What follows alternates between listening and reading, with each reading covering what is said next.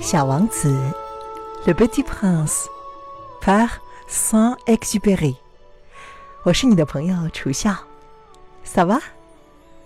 Aujourd'hui, je vais te lire chapitre 1 du Petit Prince en français.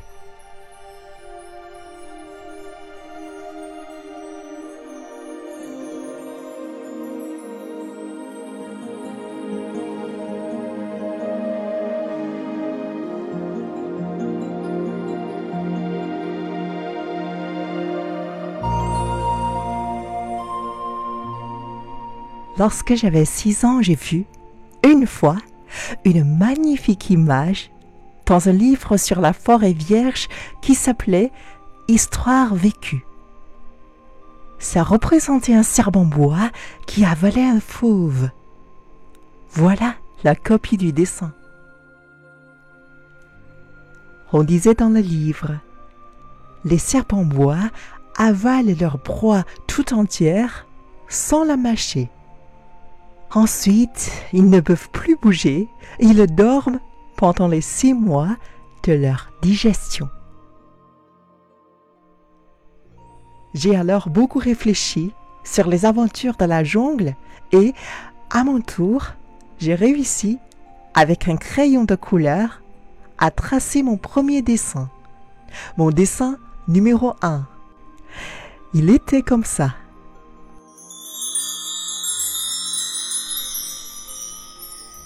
J'ai montré mon chef-d'œuvre aux grandes personnes et je leur ai demandé si mon dessin leur faisait peur.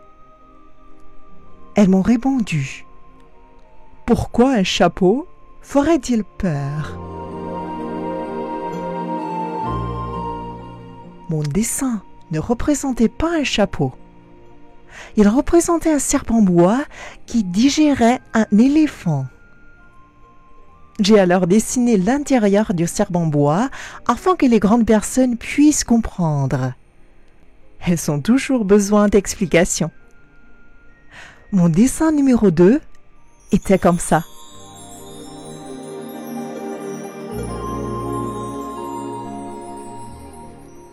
Les grandes personnes m'ont conseillé de laisser de côté les dessins de serpent bois ouverts ou fermés et de m'intéresser plutôt à la géographie, à l'histoire, au calcul et à la grammaire. C'est ainsi que j'ai abandonné, à l'âge de six ans, une magnifique carrière de peintre. J'avais été découragé par l'insuccès de mon dessin numéro 1 et de mon dessin numéro 2. Les grandes personnes ne comprennent jamais rien toutes seules et c'est fatigant pour les enfants de toujours et toujours leur donner des explications. J'ai donc dû choisir un autre métier et j'ai appris à piloter des avions. J'ai volé un peu partout dans le monde. Et la géographie, c'est exact, m'a beaucoup servi. Je savais reconnaître du premier coup d'œil la Chine de l'Arizona c'est très utile si l'on a des carrés pendant la nuit. J'ai ainsi eu, au cours de ma vie, des tas de contacts avec des tas de gens sérieux. J'ai beaucoup vécu chez les grandes personnes. Je les ai vus de très près. Ça n'a pas trop amélioré mon opinion. Quand j'en rencontrais une qui me paraissait un peu lucide, je faisais l'expérience sur elle de mon dessin numéro 1 que j'ai toujours conservé. Je voulais savoir si elle était vraiment compréhensive.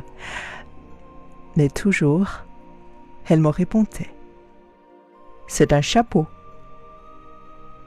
Alors, je ne lui parlais ni de serpent bois, ni de forêt vierge, ni d'étoiles. Je me mettais à sa portée. Je lui parlais de bridge, de golf, de politique et de cravate.